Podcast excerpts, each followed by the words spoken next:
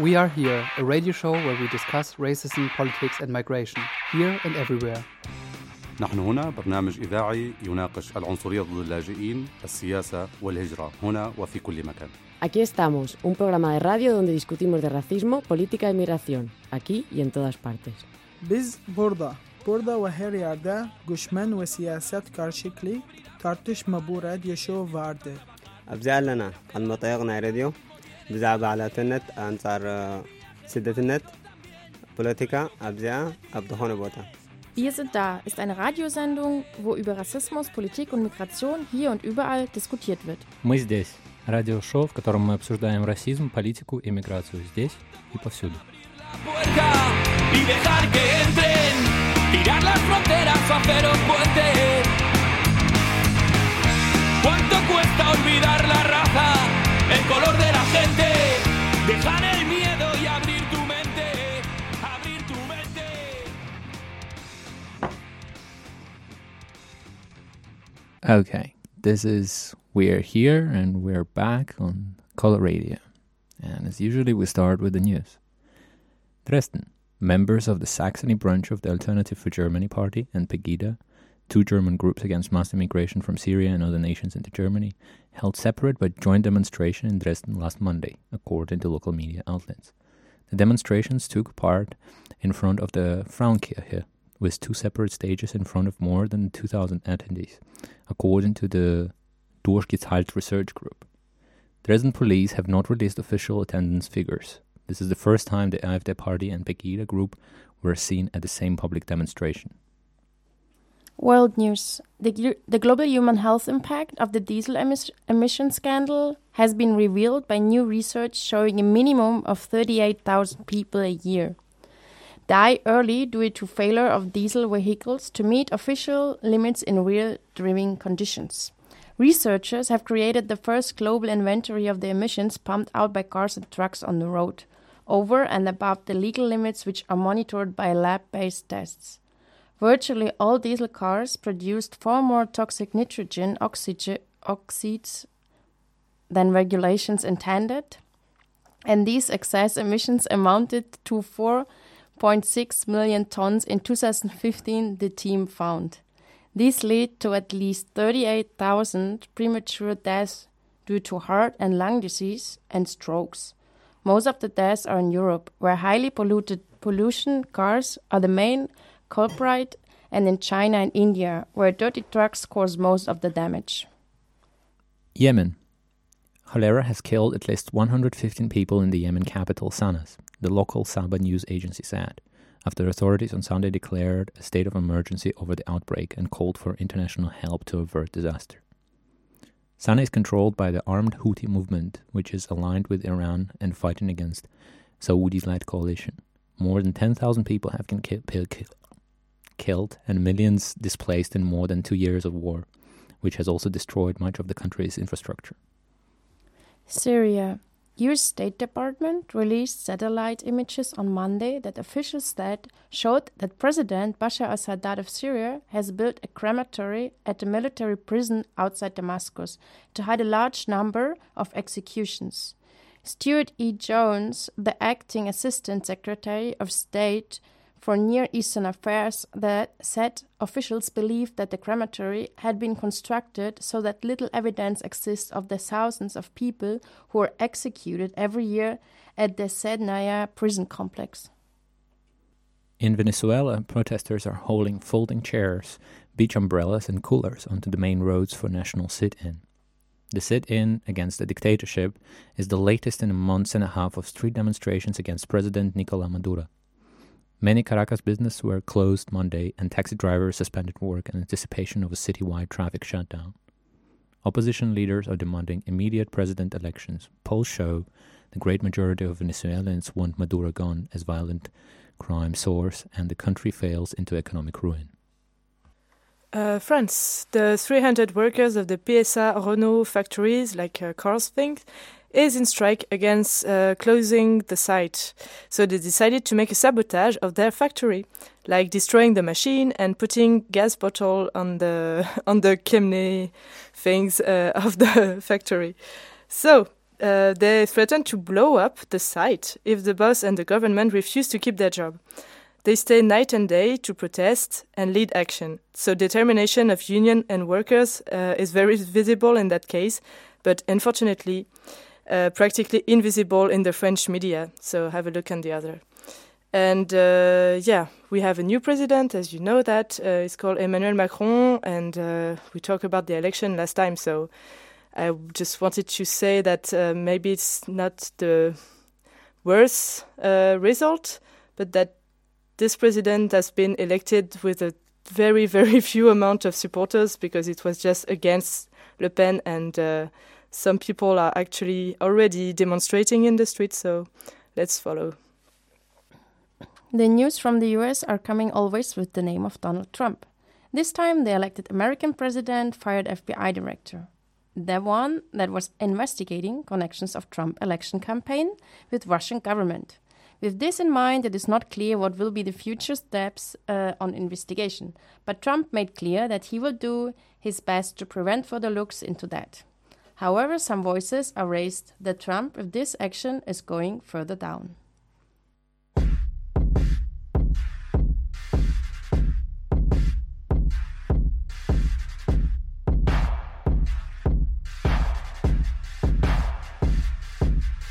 crisis. If I killed your father, with a drone bomb, how would you feel?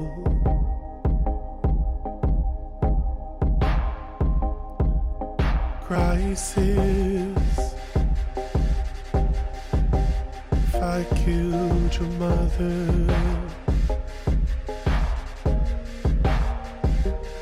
with a drone bomb, how would you feel?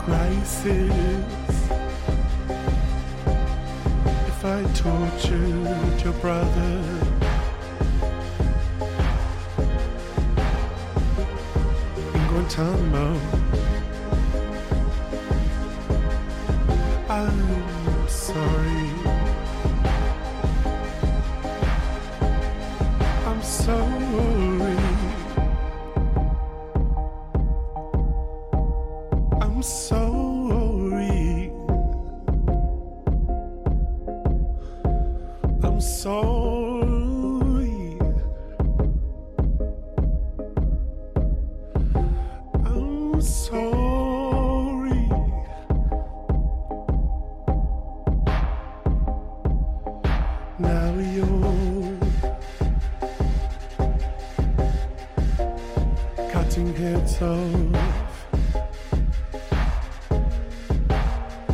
innocent people on TV.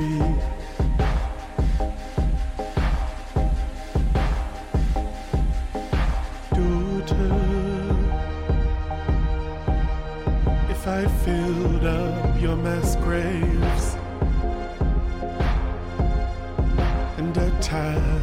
your countries under false premise. I'm sorry.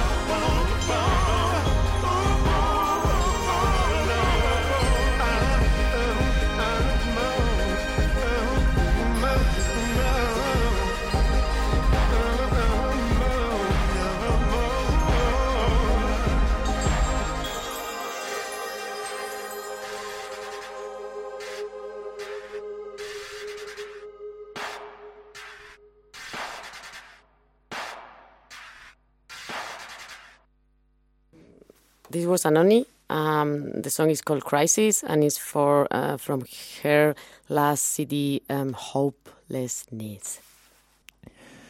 European Union these days presents itself in the world as a place of free thought and democracy. Place where human lives are valued and opinions of each person is something of importance. In contrast to the wild world where military dictatorships are killing thousands and fascist coups are killing hopes of the people. Europeans believe that this is something that should never be like that. The whole world should share the values of Europe, the values of freedom. That's the perspective of the European liberals. Little attention is paid to the point of cooperation between European Union and different dictatorship in the world. Starting with economical interest of European business and ending up with political alliances, Europe is well known around the world as a supporter of different regimes. Promoting humanistic values from one side and supporting destruction of freedom in the other places is a, hypocr- is a hypocrisy of Europe that we would like to talk about today. Europe and dictatorships around the world is a main topic of our show today. And as part of that, we would like to have several stories where Europe helped dictatorships to go on with. First topic we would like to give a closer look is connected with migration. And actually, uh, there's a recent, like this uh, weekend, was already um, interesting topic going on, which we just jump in. And um, this is about security and actually the the strive for more security to control migration. And instead of solving the reasons for migration or giving people actually the possibility to search for a place where they want to can live, um, there are new projects and security uh, um, attempts launched. And on Sunday, actually, Italy and Germany are reportedly seeking an EU mission to stabilize Libya's 5,000 kilometer border with the neighboring countries to stop migration. And uh, the German Interior Minister, um, Thomas de Maizière, and uh, the Italian counterpart, Marco Minniti, want to set up a, mi- a mission between Libya and Niger. So Niger is south of Libya, and they are, uh, have a border between them. And uh, these ministers sent a joint letter last week to the European Commission um, saying that an EU mission at the border between the two nations was needed as soon as possible. And another quote from the letter The first months of this year have shown that our efforts up to this point have been insufficient. We must prevent hundreds of thousands of people who are in the hands of smugglers from risking their lives in Libya and the Mediterranean. And yeah, as we, I think, understand, it's not only about the security, which is now he presented as the big issue for the people, um, the security of the people, rather than um, actually preventing people to come to Europe. And um, further on, the letter says also that uh, a greater development and local support is needed for people living along the border. And also, they are calling for technical and financial support to the Libyan authorities, whatever that actually means. And the vice president of the United Nations, Abdul Salam Kajman, said on Sunday that uh, Libya is actually willing to launch patrols with the help of other countries.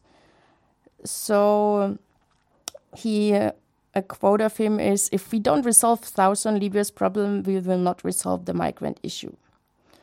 And so, yeah, they're going to prepare actually to train patrols to guard um, the borders basically in South Libya to prevent people actually entering the country. And these plans are basically a, um, a part of a broader effort to prevent people actually from um, entering Libya and then leaving Libya on boats towards the European Union. And as always, it's put in front to crack down the, uh, the smugglers. But I mean, of course, this is going hand in hand with uh, the people who are actually at the end suffering of that.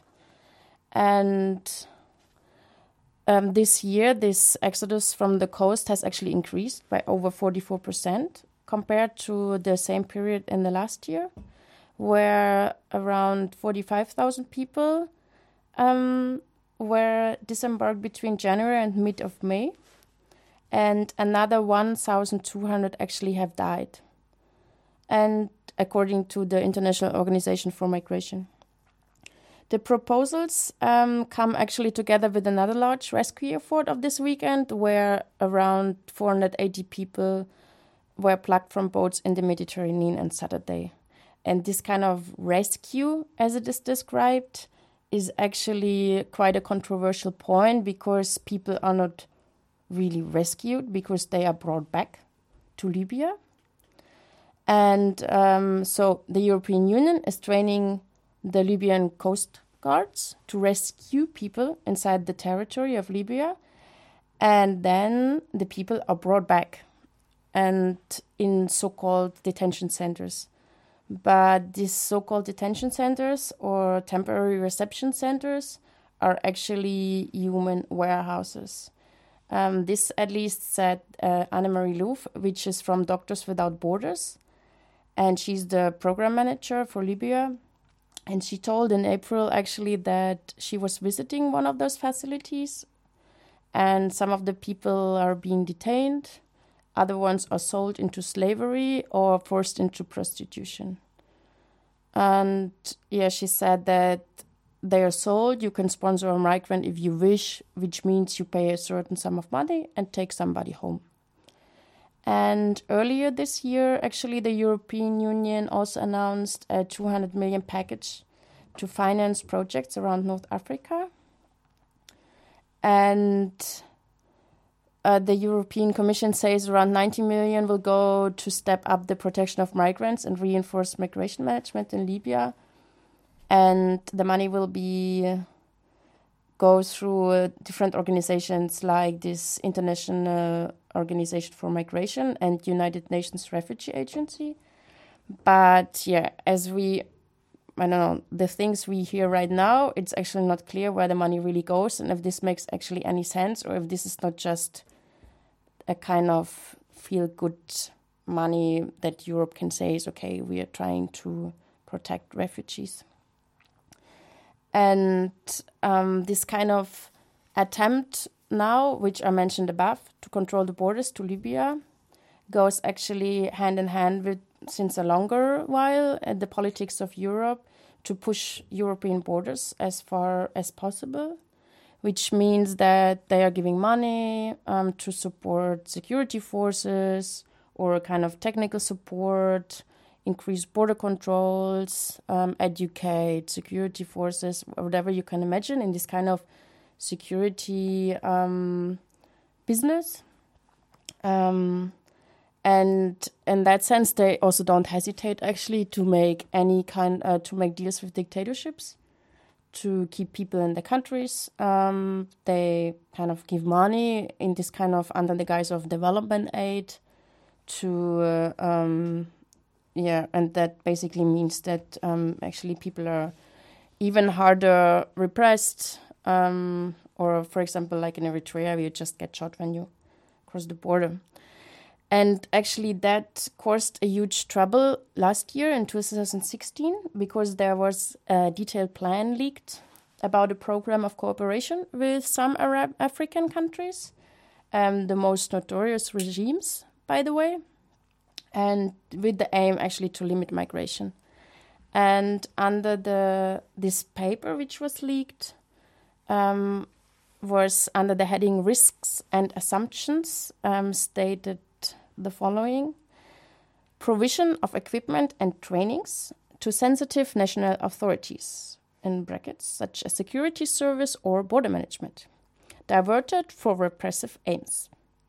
Criticism by NGOs and civil society for engaging with repressive governments on migration, particularly in Eritrea and Sudan. Yeah, back then, actually, the detailed proposals outlined the range of requirements for nine African states, from Uganda to Djibouti. But the most controversial involved proposals deals with Sudan, Eritrea, and Ethiopia. And despite these gross violations of human rights, the plans uh, envisage Sudan receiving a range of computers, scanners, cameras, cars, and all this kind of uh, technical devices and all necessary trainings at 17 border crossing points and two so called reception centers are proposed um, at two border points and the Sudan's eastern border with Ethiopia and Eritrea. And uh, the Eritreans were promised actually in training for the judiciary. And what is this was described as assistance to develop or Im- implementing human traffic regulations. And as I just mentioned before, in Eritrea, the border patrol has the order to kill, uh, to shoot the people who just try to leave the country. And um, yeah, and I mean, yeah, you, this European money could just strengthening actually this kind of policy. And um, last but not least, Ethiopia was offered equipment and training to improve border surveillance, as well as building the capacity of investigate and prosecute anyone involved in the smuggling. So I'm, I mean, we don't know right now how this plan after the leaking was improved or not. But what we see is that Europe does not have any problems in their in their attempt actually to to shut down um, any possible way to go to Europe for people to search for a safe place to stay, and at the end, the only people who suffer from that uh, are people who would like to leave their country and they are taking more and more risks that endanger their lives. So even if they now control maybe the border between Niger and um, Libya, doesn't mean that people don't try to leave the place they would like to leave because it's just unbearable for them to be there. So yeah, it's just one more time with a lot of money and implementing of I don't know, yeah, control and and and military and yeah to to I don't know prevent people yeah from just having a life a nice life or searching for a kind of bearable life yeah. Yeah I I mean what you said some of the parts just remember me our last radio program um, focusing borders. And I mean we also research a little. And there's this I mean Spain for example has a lot of um, kind of like undercover agreements with Mor- with Morocco. And it's not even Spain who try to avoid migrants to pass. It's just Morocco and the police from Morocco who has not this kind of more I don't know um, who beat the migrants. So now you can be beat by Moroccan police or by Spanish one but yeah I mean you are just putting your borders far, far, far away, and then it's nicer because you don't have to sit. And the society is completely unaware. Well, no, no, society is not unaware. Maybe we choose to be like that. And I think it's worth mentioning the story with the Turkey that was highly criticized actually in Germany. The the German government managed to pay a lot of money to the Tur Turkish government that is super repressive, dictatorship, and um, yeah, actually, it continues. You know, though criticism happened, the millions and millions of euros are paid to the Turkish government to prevent Syrians coming to European Union, and this is something really huge, taking account that the Turkish government is actually bombing Kurds um, in South and doing quite a lot actually to create another wave of the Syrian migrants. And on top of that, what is worth mentioning is the East, where you get a lot of migration from Far East, from Russia, and so on. And um, some of you might have heard about this last dictatorship of Europe uh, in Belarus that was under sanctions till 2015. But during this period of sanctions, actually, European Union was paying money to the Belarusian government, so they were not buying stuff from the European uh, from the Belarus. They were forbidding Belarusian president to come to European Union but they were paying money to the Belarusian government and they were actually taking Belarusian border guards to the trainings in Europe to show them, well, how good it is, you know, how possible it is to prevent the migration. So now they are um, giving over I think, 50 million euro to create the infrastructure for uh, people to get deported. And mostly those are Chechenians and, yeah, people from the other parts of the Russia. And um, yeah, although there is still criticism about, you know, human right violations, political prisoners, um, regime opponents disappearing, it seems that this has, you know, little effect on the European politicians who are giving those money because the borders should be sealed, and it doesn't matter who is guarding your borders, whether it's a horrible giant that is eating all the people, actually. Well, let's have a break and uh, listen to some music.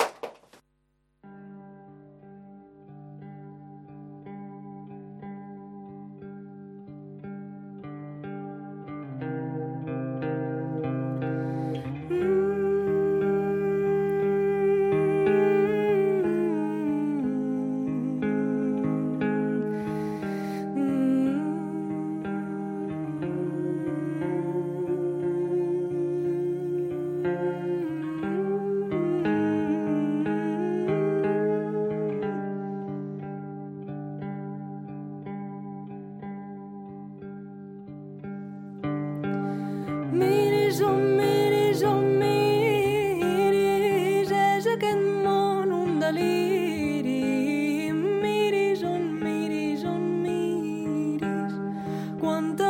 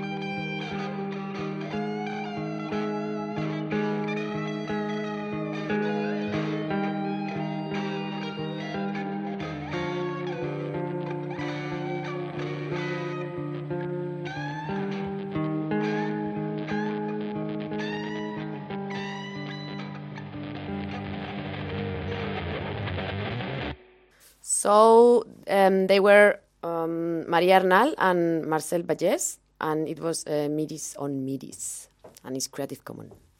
And we are back with our discussion about European Union and dictatorships in the world. So yeah, I was uh, thinking about uh, France and its very special relationship that France keep towards uh, its colony in Africa since the independence. So to remind, the independence of uh, African colonies of France are like uh, between the 50s and the 60s.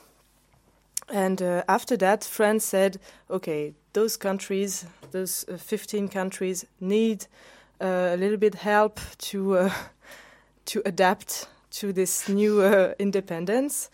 So uh, they help some dictators to to get on power there, and they are still there.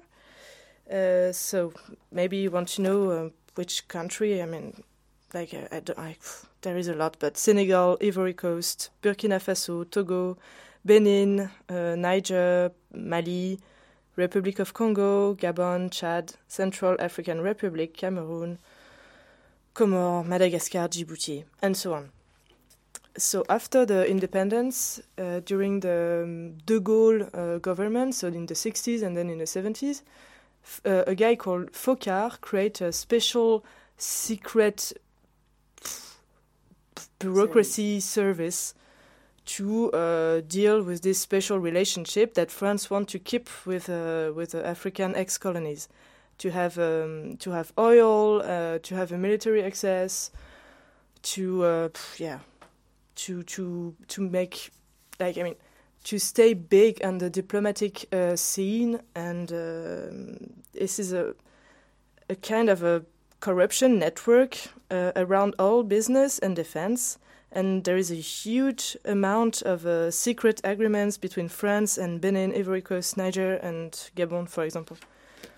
And uh, yeah, like maybe you know Omar Bongo, it's the dictator of um, of Gabon.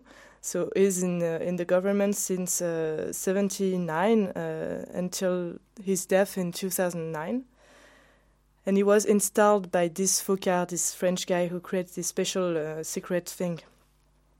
And uh, he's been a really very close friend of all uh, the presidents in France, like of the Fifth Republic, and everybody knows that. Uh, it's like it's published. There is books about it, and so on and so on, and everybody knows that it's for petrol and that uh, Omar Bongo um, has a lot, a lot, a lot of properties in France, uh, a lot of money there, and uh, received a lot of present and gave a lot of present to French presidents uh, till Sarkozy, because then he, after that he was dead. I mean, but every year he went to France and had the be- the best thing, the best relationship with the with the government, and I mean, Gabon is one of the countries where, where there is a, um, the most uh, infantile mortality. There is a unique party. There is repression, and uh, yeah, there is a, a, nice quote of Omar Bongo. He said, "Africa without France, it's like a car without chauffeur. France without Africa, it's a car without gas." so yeah, this kind of thing. Uh, yeah, and this military, uh, this military thing. I mean, for example, Mitterrand um, helped um, help Denis Sassou Nguesso. It's like um, the president of Re- Republic of Congo to uh, to maintain his power, financing uh, a, a civil war with the money of this big old company, the French big old company called Total. And I mean, the relationship between oil business, politics, military, and dictatorship is extremely complex. Um, but it's still going on, and every time that we have a new election, there is like one left candidate that say, "Oh, I want to stop this system, uh, this cooperation with Africa," but uh, all the president for huge party uh, keep doing it. So Macron will keep doing that uh, because it it brings a lot, a lot, a lot of money to France and a lot of power. And if you remember, François Hollande uh, made a military intervention in Mali, for example, and it's always like that. So it's it's a post-colonial relationship with this dictatorship that is known, but at the same time it's secret because it's um, led by the secret agency agent, and so it's not uh, dependent on a ministry. It's directly dependent with a president, with the Elysee. So uh, let's see what the new president will do about it. Most probably, he will change everything, and then everything will be funny and nice Sure. and lovely. And no I'm dictatorship that- supported anymore. Well, it's actually um, quite interesting that the France is so deep in this um, process of helping the dictatorships or democrat democratizing the dictatorships, you know, or washing them away. But because I- I'm, me personally, I've never heard about all this, you know, like uh, direct links and so on. When I say everybody knows that, it's not true. Uh, I mean, there is a Wikipedia page on that. You can find information. I mean, it's not total occult. There is books about it and so on. But uh, I think it works. It works because uh, the history of colonialism and the consequences of colonialism uh, towards France is highly um, uh, maintained uh, in silence. Like, for example, if you go to school in France, you just you have one week about uh, colonialism, and it's about the Algerian war. But nobody is able to to quote one, two, three uh, ex-colonies in the Equatorian Africa, for example. So nobody knows which dictator is that, who are the, the link with France, since how long, and uh, that is um, colonial uh, consequence. It's because n- nobody talk about colony in France because it's not in the like the government doesn't want that, obviously. Yeah, but it's, it's still there. I mean, it's totally still there. So you'd say it's kind of a lack of uh, in the education actually that this is not really known like in the public like that they are not really enough educated about that topic. Yeah, sure, but it's the it's because the government doesn't want it. Yeah. And uh, the recently we had a recent law about it under Sarkozy.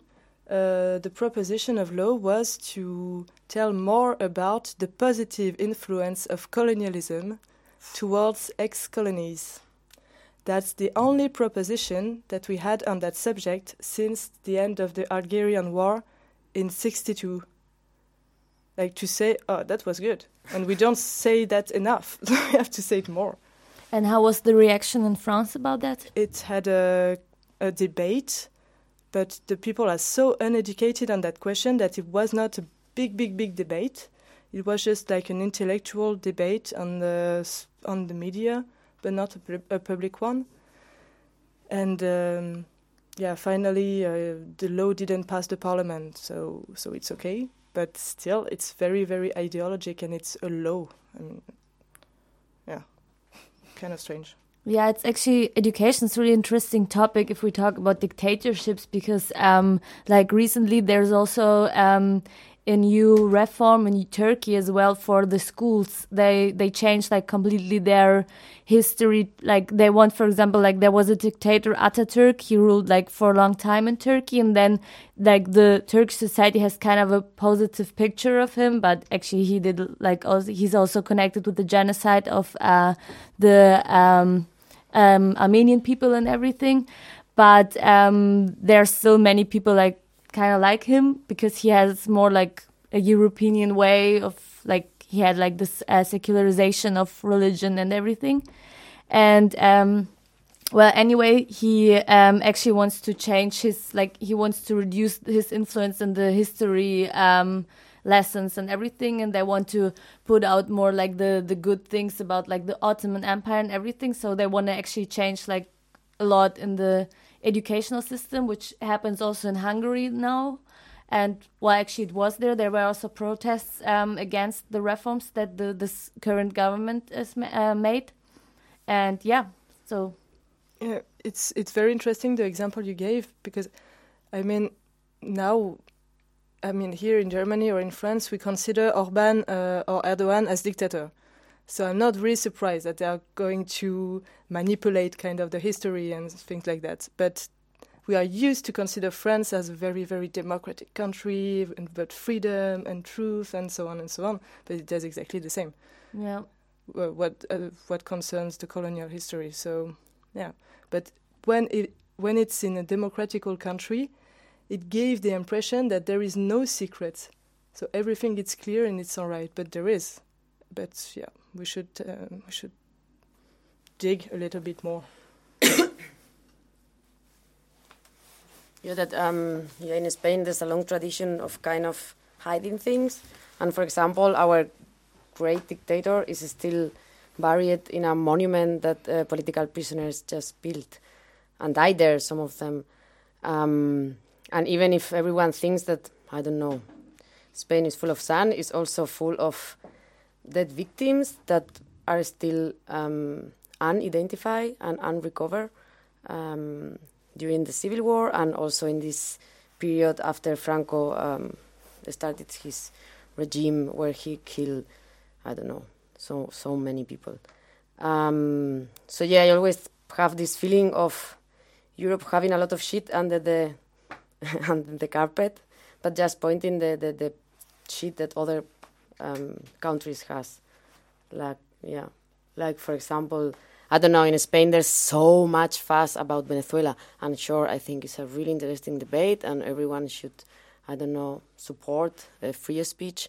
But I mean, in Spain, for example, right now, one girl has been just um, condemned, like feel um, guilty for just putting a joke about, uh, yeah, kind of terrorist. I mean, it was a terrorist attack. It was ETA uh, putting a bomb and bombing the car of Carrero Blanco, which was um, I don't know, a super important guy in Franco regime. And yeah, she's going to be punished with one year of prison. So, yeah, I mean, maybe Venezuela is not so far away. And after that, I think we are going to put a song to think a little more.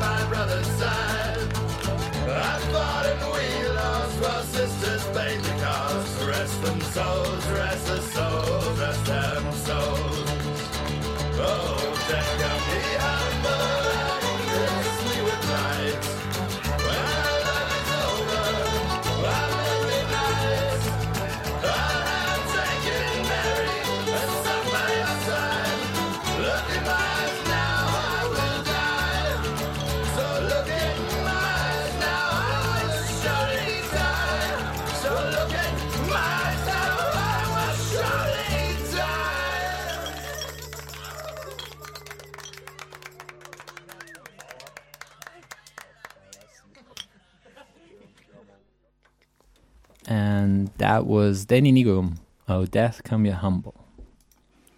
And we are back on the Coloradio talking about European Union and dictatorship.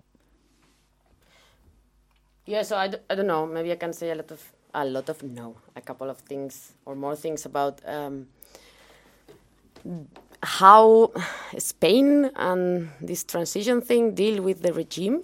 I mean, I don't know if you know, but after uh, Franco's death, um, they just approved or the government approved this um, amnesty law. So yeah, the mothers and I don't know the people who was inside this um, police and inside the secret service and they torture people and they kill people. They were not able to be um, to be judged, so there were not uh, possibility of having like uh, human crimes in Spain.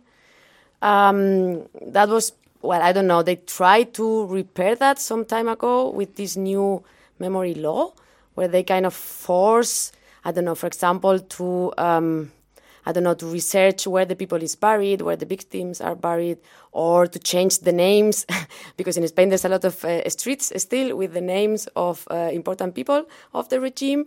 Um, well, I don't know if you know, but we also have this um, monument that I told before, where Franco is um, buried still. Um, and actually, it's, it's a place where a lot of Nazis and, and, and fascists just go um, as a procession, you know. I mean, sure.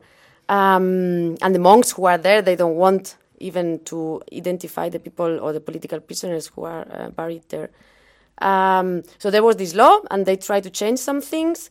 And actually, right now in the Congress, they were talking about removing Franco from there and giving to his family, you know, because he still have family. Um, but the government, which is from PP, from uh, Popular Party, just decided that you know that that's a really old debate, and there's more pressure in things like unemployment or I don't know, or um, yeah, or pensions to, to talk about, and they kind of don't realize that the reality that we have right now is directly drinking for the fucking past. So I mean, if you don't give voice to the victims, I mean, you cannot build nothing. But yeah, I, I kind of think that that's what they want, just to continue a kind of a yeah, a regime which is not a regime but a society control, but yeah, but maybe with another, I don't know, with another. I mean, yeah, maybe dictatorship is too hard for them, so they try to make it more beautiful, but still with the same powers that a dictator can have. And yeah, I don't know if you. Yeah. So Well, I just wanted to add that um, the Franco uh, like dictatorship isn't that long. Like, well, it's long, Mm. but compared to the um, like time where, for example, in Germany there used to be dictatorship, it's um, quite more like closer to the past, like to the close past. And I guess it was kind of similar in Germany, like just after like 20 years in Germany, like after the Second World War, was actually the same. People were just hiding it. They didn't, didn't want to talk about it, that their families have been maybe involved in all this kind of things and everything. So maybe it's uh, unfortunately kind of normal for society first to deny it or just to make it like smooth. Yeah, but Franco died in the 75. Yeah. So, I mean, sure, I think. Well, I don't really agree with that because in Spain, in Spain, there's just been. I mean, I, think at least in Germany, there were victims and there were mothers, you know, and you can point them like, okay, you did that, you know, so you should pay right now. And it's true. I mean, Franco was there since 39 till 75 or 77 the transition so yeah it's super long and at the beginning it was horrible in the middle it was not so bad and in the end well we will we even had like good relationship with us and the rest of europe. So sure there was kind of an, an ap- ap- aperture Mhm. ap- aperture like to the rest of the world. But i mean there is no well neither political or well society is starting to kind of react. But for example in our schools we don't even learn what the dictatorship was you know? And it's always this kind of sentence of well but franco also did good things. And it's always the same you know? I mean he yeah he built a lot of dumps. And then it's like sure and he killed a lot of people. But even saying that it's not so easy in spain you know? If, if, if even the most I, I don't know like simple fact which is like he kills a lot of people after the war. I mean i'm not talking about the war. I'm talking this period of repression after the war after the civil war so yeah sure i mean i think pain should also take into consideration but also voice to the victims Yeah. I'm, I think like we started with the idea that actually European Union and the European countries are supporting a lot of bad people and supporting a lot of blood and violence around the world. But slowly we actually came to the point that inside of Europe, not everything is so nice. So the European heaven exists only on the pictures eventually. And as we went through this discussion, we saw Germany, France, Spain, the biggest European democracies, you know, the, the best in the world that are showing example how to go on with your life, are actually pretty, you know, full of shit. And I think that's a really important conclusion of today that, um, you know, you might sit on your chair and watch on the TV that there is war in Syria against the dictatorship, or you might be judging that uh, you know they had a stability in Ukraine and now they are having war, but at the same time, you are never protected against dictators rising, and there is always a chance, you know, that there will be a new Franco, Hitler, whatever shit is on the doors knocking and people will be eager to pick him up. And yeah don't forget that most of the really cruel dictatorships in this world actually ended up in power through the democratic process. Okay, and um, we will hear one last song, and afterwards we will give you some important dates for the week.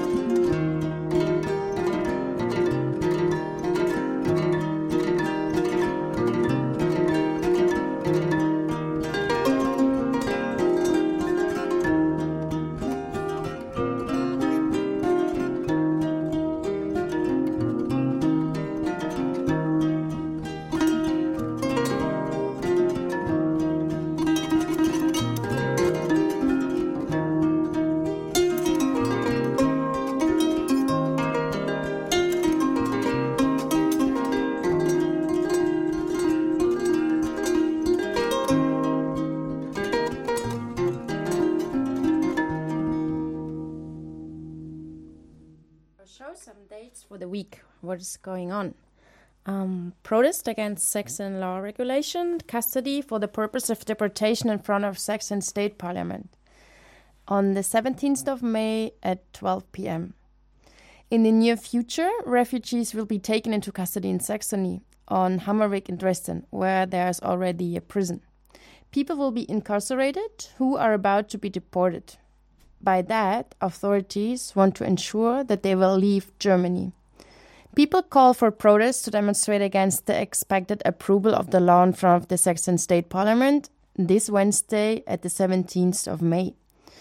In November, the Saxon Refugee Council appealed to the members of the parliament to reject the law.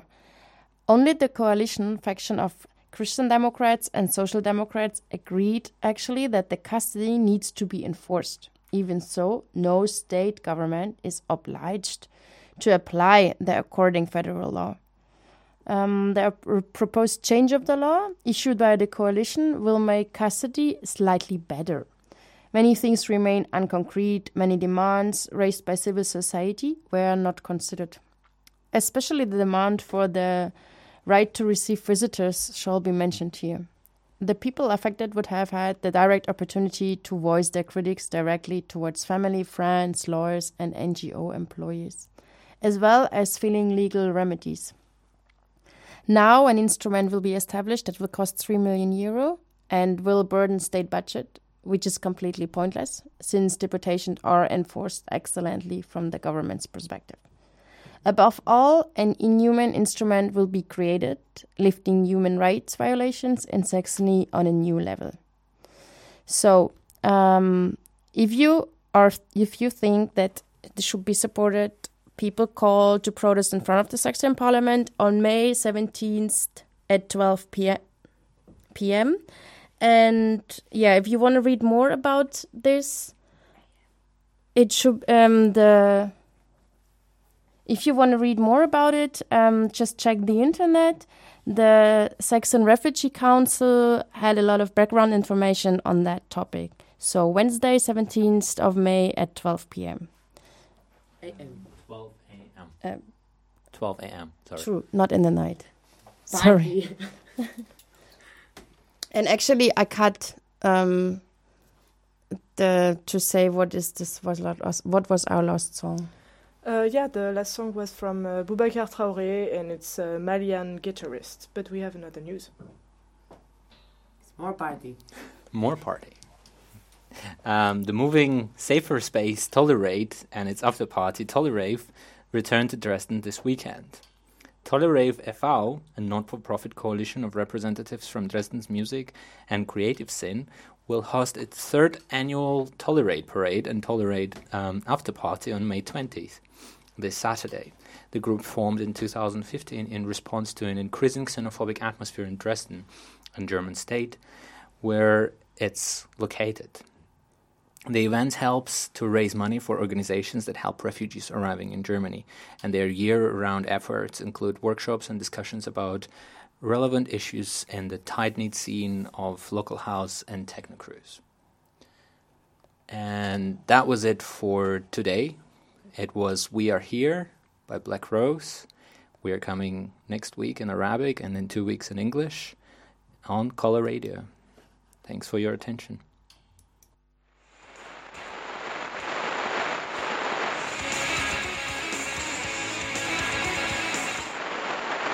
We Are Here, a radio show where we discuss racism, politics and migration, here and everywhere.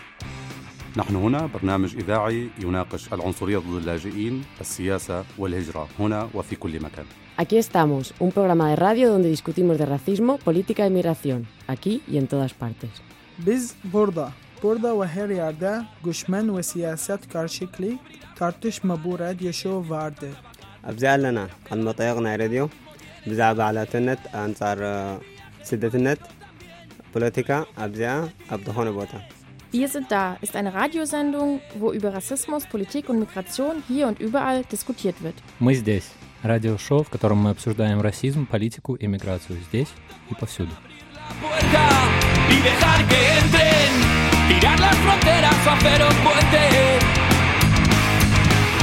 ¿Cuánto cuesta olvidar la raza? el color de la gente. Dejar